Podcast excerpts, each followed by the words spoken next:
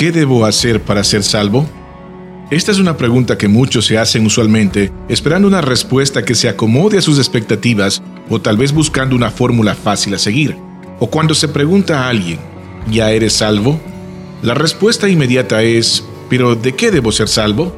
Hoy veremos lo que la Biblia dice acerca de lo que Dios requiere de nosotros para ser salvos. Empezaremos con este relato acerca de Juan el Bautista.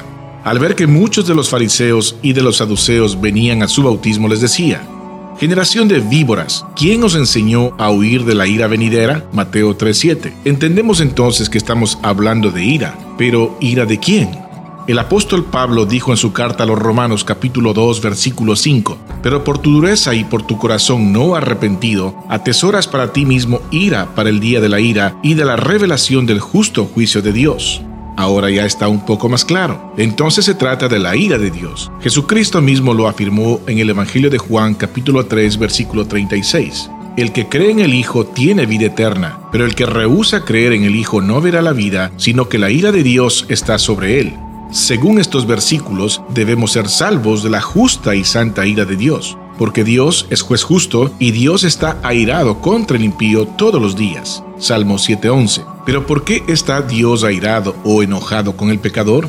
Dios está enojado contra el pecador porque el hombre se ha rebelado y ha desobedecido sus mandamientos. Ya desde Edén, Adán y Eva lo hicieron cuando no escucharon el mandato de Dios de no comer del árbol de la ciencia del bien y del mal, y asimismo Dios también les había advertido de las consecuencias de tal desobediencia. Y mandó Jehová Dios al hombre diciendo, de todo árbol del huerto podrás comer, mas del árbol de la ciencia del bien y del mal no comerás, porque el día que de él comieres, ciertamente morirás. Génesis 2, 16 y 17. Y a pesar de saber del castigo que vendría sobre ellos si desobedecían, en franca obstinación se rebelaron contra Dios y vio la mujer que el árbol era bueno para comer y que era agradable a los ojos y árbol codiciable para alcanzar la sabiduría. Y tomó de su fruto y comió, y dio también a su marido, el cual comió así como ella. Génesis 3:6. Esta desobediencia trajo castigo y muerte a toda la raza humana. Por tanto, como el pecado entró en el mundo por un hombre y por el pecado la muerte, así la muerte pasó a todos los hombres, por cuanto todos pecaron.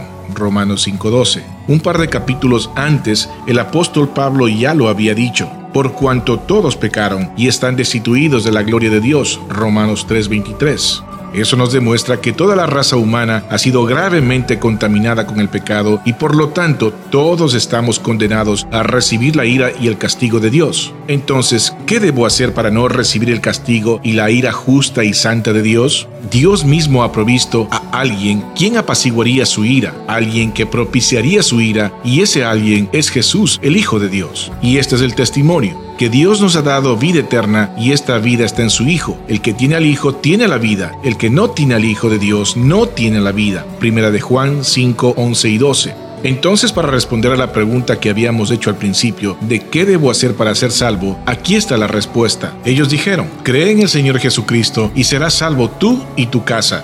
Hechos 16, versículos 30 y 31.